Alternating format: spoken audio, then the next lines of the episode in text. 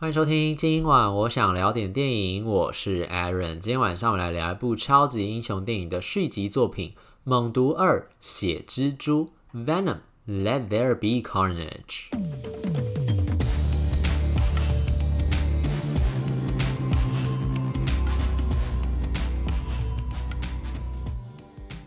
我这次在看《猛毒》的时候，才突然觉得说，《猛毒》这个超级英雄电影跟其他超级英雄电影比较不太一样的一个特色是什么？就是我觉得它是那种视觉效果上面的转换做的特别特别好。所谓视觉效果上面转换，就是因为《猛毒》这个故事讲的就是呃人类的宿主，就是。Tom Hardy 演的这个人类男主角，是因为被外星生物附身之后，才可以获得超能力，然后变成猛毒这个超级英雄嘛。所以呢，基本上他常常会有那种一般是正常人的形态，然后必须要变成猛毒的时候，那种哦不一样的外观呈现上面的这种转换上面的特效，我觉得他做的是真的还蛮好的。就是从人类转过去的时候，完全是很流畅、很顺畅，然后甚至是有一点目眩神迷的。然后包括这次，如果大家有看预告的话，因为 Woody Harrison 演的这个反派，他这次是演反派。派嘛，Woody harrison 演的这个反派呢，到后期的时候，他其实也有被外星生物寄宿，所以才获得了异于常人的超能力，然后想要大肆屠杀，然后制造麻烦，所以后来 Tom Hardy 才要跟他的好伙伴，也就是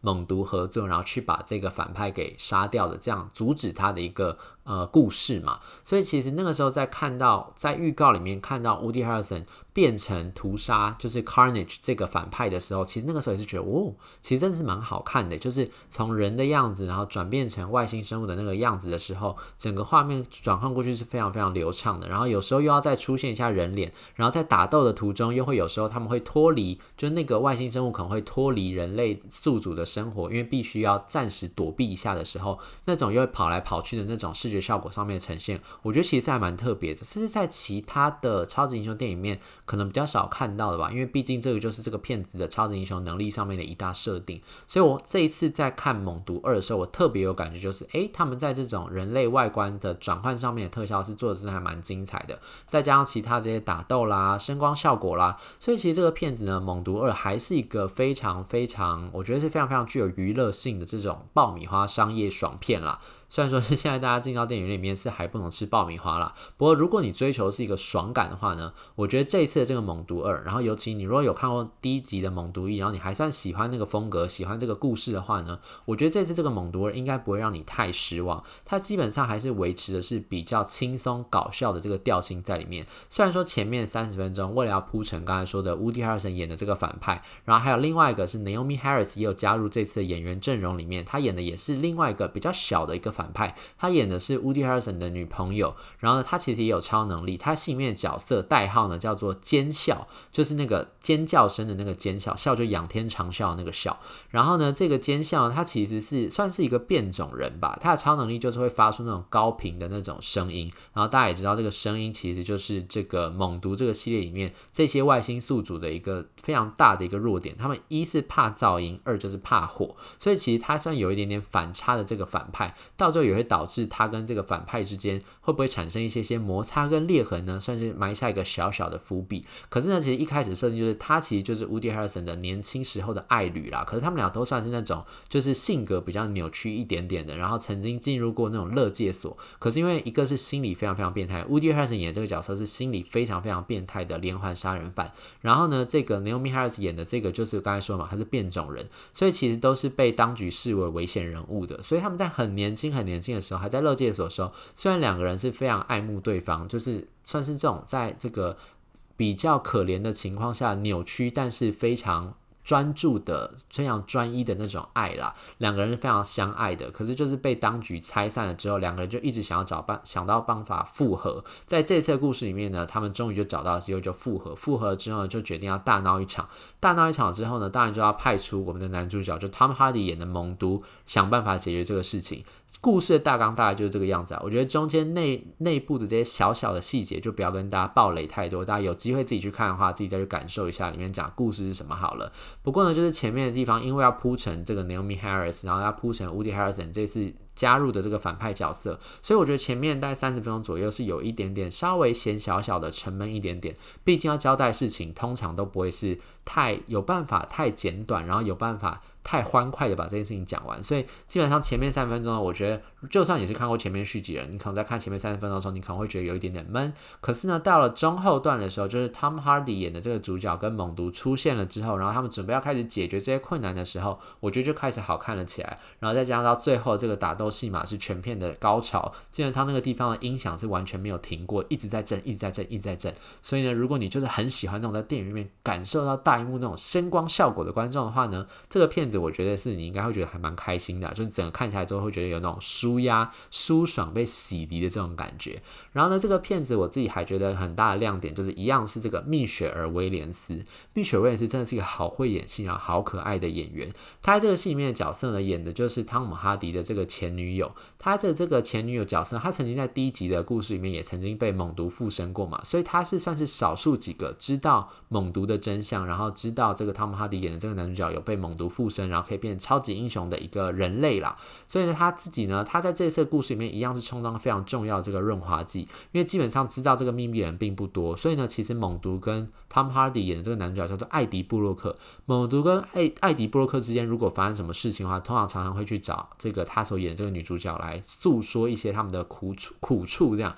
但是呢，因为这个女主角自己本身其实也是已经是前女友嘛，然后她自己也有交到新的这个老公，所以其实她也是常常就是只能在关键时刻提出一些重要的帮助。所以她在这一次的故事里面其实就戏份就变得没有这么多。可是我觉得只要有蜜雪威廉斯出现的戏都是很好看的。因为我自己印象很深刻，就是蜜雪威廉斯那个时候我在看他在海边曼彻斯特的时候，就是不是有一场戏是他跟凯西艾弗列克嘛？那场戏真的让我印象深刻。他们在路上就遇到之后，就讲出了他们埋藏在心里很久的秘密。然后蜜雪威廉斯那时候情绪就整个大爆发，然后整个就是哭到不能自己的那种呃这个形象。我印象很深刻那场戏，就是因为那个时候我看到他那个情绪整个满出来的时候，我觉得我隔着那个荧幕。我都能够感觉到他爆发出来那种渲染力，就我整个看到起鸡皮疙瘩那一刻的时候，我真的突然觉得哇塞，这个女演员真的是太会演了吧！之前你有看过蜜雪威廉斯的其他戏，可是那个时候可能都不觉得。我觉得可能是不是因为片型的关系，刚好我刚好之前看到可能是比较偏喜剧类型的，或是没有这么重的剧情片的这种呃元素在里面，所以那时候看的时候，之前看都不觉得。可在海边曼彻斯看完蜜雪威廉斯的时候，就哇，他也太会演戏了吧！然后在这一次像这次这种商业爆米花电影里。面你可能想说，那这样他演技是不是没有什么发挥？也不会哦，他就一点点小小的配角戏，但是有时候就是要装可爱，有时候要装生气，有时候要尴尬，然后有时候又要讲出看起来一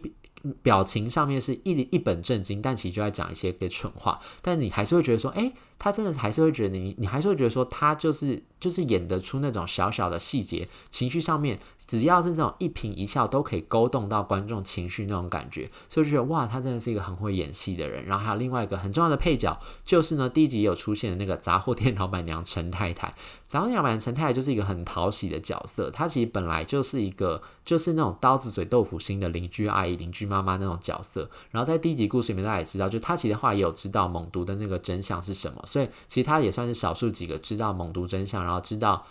艾迪布洛克跟猛毒之间的关系的一个人，就是他常常就是会那种你啊、会跟你讲实话，然后会跟你讲不留情面，跟你讲实话，让你觉得有时候有点难堪，有点生气这种好妈妈的形象。可是呢，在关键时刻，他其实又是会。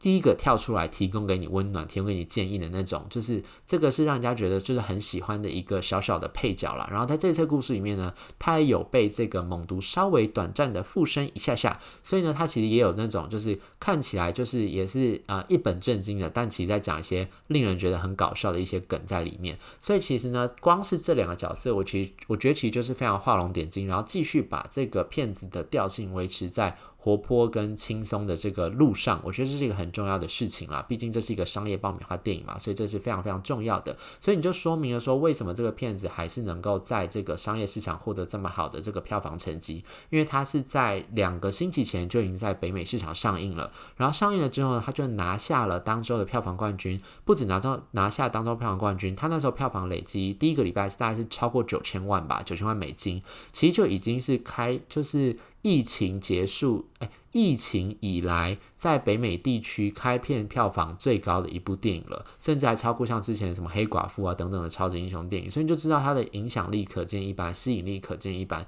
当然，这个背后有一个前提，就是我记印象中是因为这个片子就是《猛毒二血蜘蛛》，它在美国上映的时候不是同步上串流的，它应该是直接上戏院的。所以呢，就是如果直接上戏院的话，当然就是票房就不会被区分掉嘛。所以呢，它这个当然就是有很多观众就直接到进到电影院里面去看这个片子。但是我觉得有有一个很另外很重要一个指标，就是有这么多九千万的这个票房累积在戏院里面，也代表就是说，其实北美市场地方的这个观众也是开始在回流戏院了。然后呢，就是有很多这些年，尤其是年轻人，因为这个电影市场的票房这个主力，其实一般我们还是在抓是二十五岁以下的年轻人，所以能够累积到九千万的票房，基本上就还是有很多年轻人冲第一个礼拜就跑去看了，所以就知道这些年轻人真的很喜欢这种。超级英雄动漫类型的这些片子，这也就是为什么之前有这么多的那些导演会跳出来在骂超级英雄电影。我觉得其实他们真的有感觉到超级英雄电影的这个威胁，因为就像我们从小就吃麦当劳，然后看迪士尼一样，就是这些小朋友成长的过程里面，他们看到接触到非常非常多的电影都是超级英雄电影，就是你看漫威基本上一年一部，甚至现在一年好几部，然后再加上他们 Disney Plus 上面又有好多漫威这个出来的这些各种 IP 上面的这些电视剧啊、动漫啊等等。等等，所以其实他们已经占据了青少年长大的过程里面很重要的一部分。等到他们长大了，有钱去看电影，然后可以进到电影院里面去看的时候，其实他们也会看很多都是超级英雄类型相关的，跟这种口味类似的这个电影。所以其实这种类型的超级英雄片大大改变了商业市场上面的生态。所以其实也就不怪说之前有这么多导演会跳出来就说啊，他们就觉得说这些超级英雄电影打坏了整个市场原来的这个平衡。但是我觉得这也是无可厚非的，没有办法去改变的一个现实的情况，因为。毕竟观众真的就是喜欢那种开心、欢乐、无脑，然后爽片的这种片子，就基本上在商业市场上面还是大家会喜欢这种类型跟路线嘛。那至于你要怎么样用其他片型去吸引到其他的观众，那就是导演自己的本事了。但是呢，在光是从你从这个猛毒片子来看，你真的问我说，我会不会每次看超级英雄片之后都记得每一部的超级英雄电影在想演什么，在讲什么？我其实要跟你讲，说实话，就是我真的也不一定很记得。可在看的那个当下，其实我。都是享受在里面的，就是你真的会享受到里面的那种声光效果。就我觉得这就是每个观众自己在追求是不一样的一些内容吧。像这次的故事里面，我刚不是说前面我觉得还蛮闷的吗？可是等到到了后面之后，等到这个艾迪布洛克，然后跟这个猛毒开始出任务的时候，然后中间其实他们有经过一些就是吵架的这个过程里面，所以就算是这样的商业片，其实我觉得它里面常常还是会带到一些些就是跟我们可以引起观众共鸣的一些温情的元素啦。就是呢，艾迪布洛克跟猛毒之之间。他们之中间有吵架，就是他们是等于是第一集的故事结束之后，他们就会被迫黏在一起嘛。可是呢，他们常常在黏在一起之后，他们个性上面其实有一点点像差异。像比如说，他猛毒，他就必须要一直去吃人，他有那种渴望，他必须要吃人才能补充这些养分。可是呢，因为现实生活里面就是这个呃，汤姆哈迪演这个主角，当然就跟他讲说，你不能吃人啊，这样犯罪啊，然后这样子是不对的啊，所以他就只能让他吃生的鸡。因为呢，生的鸡里面的那个鸡脑有他想要的营养成分，他吃人并不是为了乐趣，他吃人其实是为了补充营养，让他可以存活下去。所以他只能吃鸡跟巧克力，因为巧克力也有产生这样的情绪，所以他只能吃这两个东西。可是他就觉得说他管东管西，然后呢，一方面又他那个猛毒又会觉得说，就是因为他才让艾迪布洛克这个穷本来是穷困潦倒的一个调查记者，能够重新找到他的生活上面的重心，然后让他重拾他自己生活上面的步调，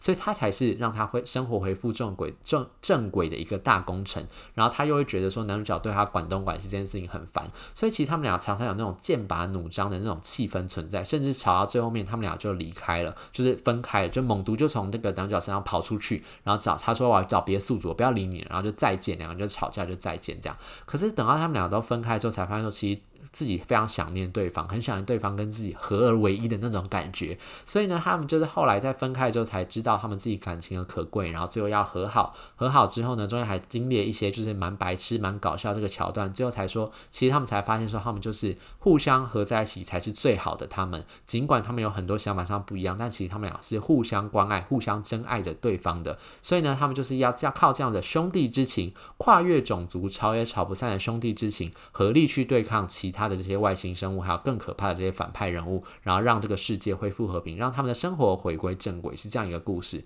所以其实就算在这样的商业片里面呢，其实还是有可以引起观众共鸣。我觉得很温馨的一些小小这些桥段设计在里面，所以基本上这种片子会让观众喜欢，就是他你其实也不需要多深的这些内容，你不需要真的认真的刻画他们俩之间，比如说他为什么会这样想，然后他为什么会有这样的背景，他逻辑是什么？我觉得也不用到那么深刻，就只要一点小小的一些些小小温馨的一些场面，然后一些搞笑的桥段在里面，就可以吸引到很多观众进场去看这样的片子。而且主要呢，其实就是在看他的其他的，像我刚才说，就是商业的声声光啦、特效等等的效果嘛，就推荐给如果你只是假日想要进到电影里面稍微放松一下、感受一下声光效果的观众呢，或许可以考虑一下《猛毒二：血蜘蛛》。以上就是今天想要跟大家分享这部电影。如果对这节目内容有任何意见，欢迎留言或上 Instagram 搜寻电影轮三资讯小盒子，让我知道。今晚我想聊点电影，我们下次再见，拜拜。